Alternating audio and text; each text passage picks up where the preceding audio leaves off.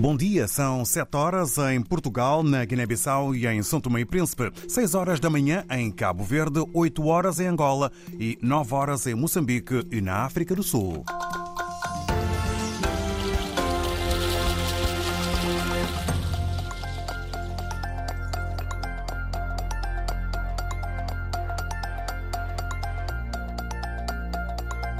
Vamos aos temas em evidência neste jornal.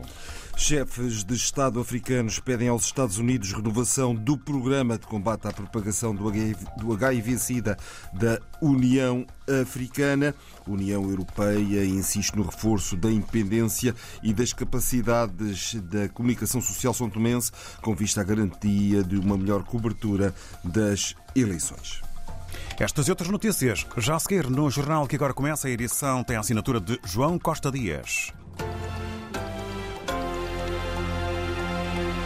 Os chefes de Estado africanos vão pedir aos Estados Unidos para renovarem o programa de combate à propagação do VIH-Sida, anunciou na Etiópia o chefe do Centro de Controlo de Prevenção de Doenças da União Africana, lançado em 2003 pelo ex-presidente dos Estados Unidos, George W. Bush. O plano de emergência contra a SIDA é um dos principais programas mundiais para a luta contra aquela uh, doença. O programa beneficiou até recentemente de amplo apoio do Congresso norte-americano, mas os congressistas decidiram não renovar renovar devido a controvérsias internas sobre questões relacionadas com o aborto. O diretor do África CDC anunciou que os chefes de Estado africanos vão enviar uma mensagem clara exigindo a reautorização do programa. As autoridades sanitárias moçambicanas registaram 90 novos casos de cólera no norte do país nos últimos três dias e o primeiro óbito este mês indicam os últimos dados oficiais que a agência de notícias Lusa teve acesso de acordo com o mais recente boletim sobre a progressão da doença elaborado pela Direção Nacional de Saúde Pública e com dados de 17 de fevereiro estava contabilizado no país um acumulado de 11.871 casos de cólera desde 1 de outubro último. O Instituto Nacional de Controlo de Cancro de Angola registra diariamente 5 casos novos desta doença em crianças. A unidade sanitária constata que grande parte dos pacientes chegam quase em fase terminal da doença. Jornalista José Silva.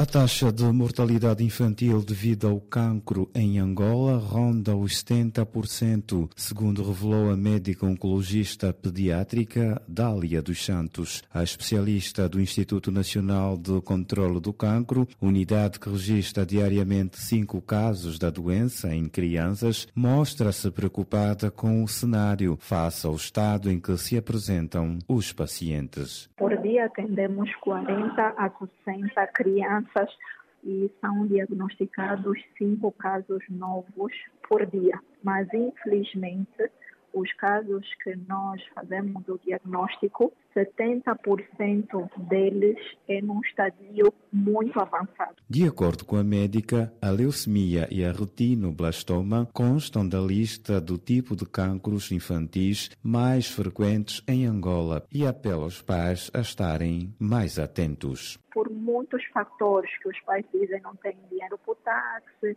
eh, não têm como deixar de trabalhar e às vezes são a única fonte de rendimento em casa, então é multifactorial.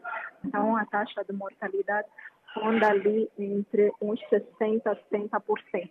Mas o que nós temos que trabalhar para ter 90% de chance de cura é no diagnóstico precoce. Dália Santos, oncologista pediátrica do Instituto Nacional de Controlo do Cancro em Angola, unidade que registra todos os dias cinco novos casos de cancro infantil.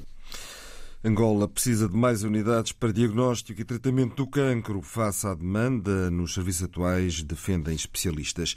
E a União Europeia insiste no reforço da independência e das capacidades técnicas da comunicação social são tomense, com vista à garantia de uma melhor cobertura das eleições. A instituição que financia os processos eleitorais no arquipélago quer também que haja recenseamento eleitoral automático em São Tomé e Príncipe. Oscar Medeiros. Após 15 dias de avaliação do grau de implementação das recomendações deixadas em 2022, com vista ao melhoramento dos processos eleitorais em São Tomé e Príncipe, a missão da União Europeia insiste no reforço da independência e das capacidades da comunicação social para que os profissionais possam garantir a cobertura isenta e eficiente das eleições. É uma necessidade de reforço da comunicação social existente, de reforço de meios uh, e de olhar para estes, para estes aspectos. Um, e, por último, a ideia também de transmitir às pessoas e, portanto, caso uh, se avance para estas alterações, como, como tudo indica que sim, uh, reforçar e fazer uma campanha forte de transmissão de conhecimento à população em, em geral sobre estas matérias. A porta-voz da missão de acompanhamento da União Europeia, Carla Luiz, insiste igualmente na necessidade de haver recenseamento eleitoral automático em São Tomé e Príncipe. Na prática, é existir ou basear-nos, passa a expressão, na base de dados, do, ter a, base de dados do, do registro civil que já existe e, ao que nos dizem, é muito boa, e essa base de dados, ser daí que se extraem as bases, os dados para o recenseamento. Portanto, na prática, exige recursos agora numa fase inicial, mas na prática poupa recursos no longo prazo, porque deixa de ser necessário fazer um esforço grande só para fazer o recenseamento. A existência de uma comissão eleitoral permanente é outra recomendação que a União Europeia espera que seja posta em prática. Em 2026, São Tomé e Príncipe terá eleições presidenciais, legislativas, autárquicas e regional da Ilha do Príncipe. As recomendações da União Europeia ainda são Tomé e Príncipe. O Conselho Nacional do MLSTP-PSD adiou anteontem o Congresso Eletivo do Partido, previsto para 30 de março, mas não definiu nova data. Adelander Matos, presidente do Conselho Nacional do MLSTP-PSD, explicou os motivos do adiamento.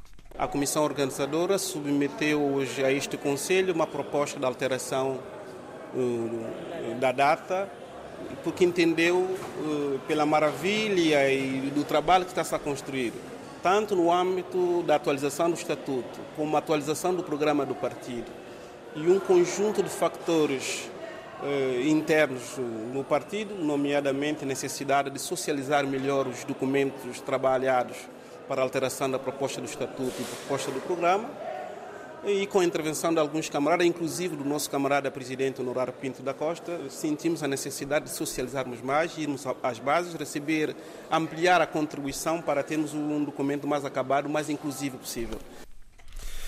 Adelander Matos, o presidente, o presidente do Conselho Nacional do MLSTP-PSD.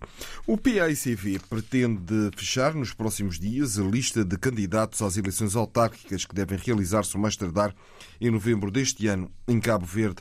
Este foi um dos temas que estiveram em debate da reunião do Conselho Nacional do maior partido da oposição, que decorreu durante o fim de semana na cidade da Praia, conforme avança o porta-voz Jorge Lopes.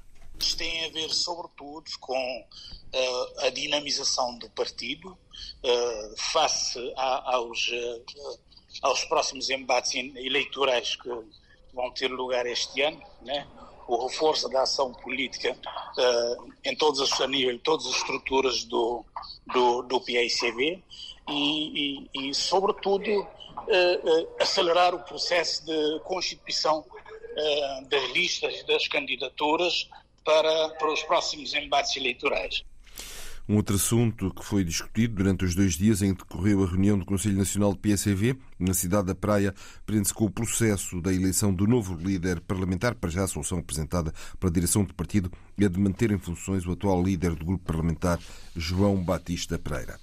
É o mais aguardado debate televisivo do ano em Portugal, em todas as televisões generalistas e em canais de informação por cabo.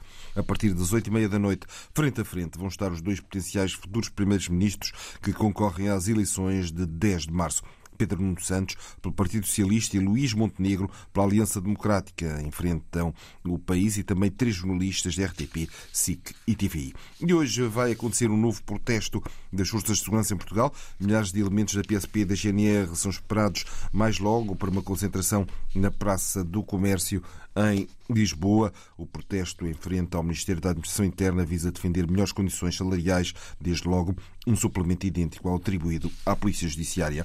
No Senegal, os apoiantes de Diomaye Faye, candidato da oposição às eleições presidenciais adiadas no Senegal, exigem que seja libertado sem demora em nome da igualdade de tratamento. É o que se lê num comunicado enviado à agência France Press, jornalista Paula Borges. A coligação que apoia Jomai Fai saúda a libertação dos presos políticos e realça que todos os candidatos devem estar sujeitos ao princípio constitucional da igualdade de tratamento. É por isso, realça, que a libertação imediata do candidato Fai é uma exigência popular e respeitadora da Constituição.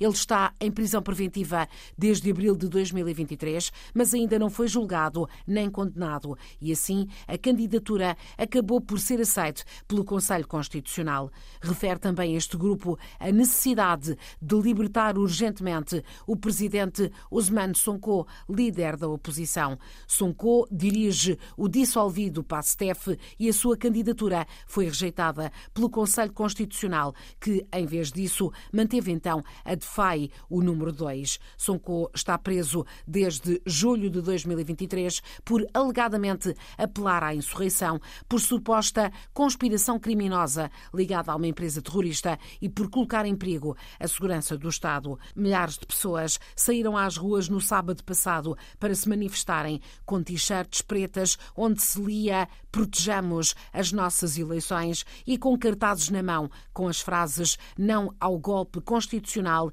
e Respeito pelo calendário eleitoral. Foram protestos tranquilos após duas semanas de crise intensa provocada pelo adiamento das presidenciais, decisão depois anulada pelo Conselho Constitucional. A jornalista Paula Borges e a situação no Senegal, onde apoiantes de Bassirou Diomaye candidato da oposição às presidenciais adiadas no Senegal, exigem que seja libertado. Volvida uma década após a morte de Carlos Silva, mais conhecido por Papito, amigos e familiares renderam-lhe ontem uma homenagem em Bissau para manter viva a sua memória. Foi no campo polivalente do bairro de Quelelé, correspondente de Fátima Chuma Camará. Foram muitas as lembranças. Vozes emocionantes contaram histórias de um percurso impactante e maior que a própria vida. Isabel Miranda, engenheira agrónoma, era muito próximo de Pepito desde DEPA, Departamento de Experimentação e Pesquisa Agrária, tanto como no ONG AD, que fundaram juntos em 1991. Dona Beloca. Foi assim que o Pepito chamava a Isabel Miranda, recorda-nos de um homem trabalhador e um líder carismático. Pepito, muito trabalhador, um inovador. Ele não fica só numa coisa, ele tem que arranjar sempre coisas novas. Portanto, a criatividade é um dom que ele tinha. Pepito é honesto. Pepito é amigo dos seus amigos. Pepito é muito dedicado aos jovens. Por isso formou muitos jovens. E é um líder carismático. Há 10 anos, a AD sobrevive sem Pepito, num contexto de enormes desafios e dificuldades financeiras que ensombram as organizações não governamentais. Facto que fez Augusta Henriques, fundadora da ONG Tiniguena, lamentar a ausência de Pepito. Porque o Pepito está-nos a fazer uma falta enorme. Eu penso em cada dia na situação que o país está a passar. O que é que seria a posição do Pepito? Para onde ele apontaria? Temos novos jovens que estão brigando de peito aberto, mas o Pepito deixa-nos uma falta enorme. Por isso nós queremos que a AD foi das coisas mais fortes que ele fundou, em que ele apostou, que a AD renasça. Nós todos que trabalhamos com a AD, que como a AD partilhamos esta história e esta crença na Guiné-Bissau, apoiamos porque precisamos. Somos muito pouco para estar divididos. Dez anos após o falecimento do fundador de uma das mais atuantes ONGs no país, amigos e familiares recordam este domingo da memória do engenheiro Carlos da Silva, vulgo Pipito, promovendo diferentes atividades culturais e recreativas. A jornalista Fátima Tchumá Camará e esta homenagem ontem ocorrida a Carlos Silva, mais conhecido por Pepito. E o Sporting entra esta noite em campo para o último encontro da jornada 22 da Primeira Liga Portuguesa de Futebol, enfrenta em Moreira de Cónegos o Moreirense, em partida que começa às 8 h quarto e que tem transmissão aqui na sua RDP África. Ontem em casa, o Benfica goleou o Vizela por 6-1 e a condição é o líder do campeonato.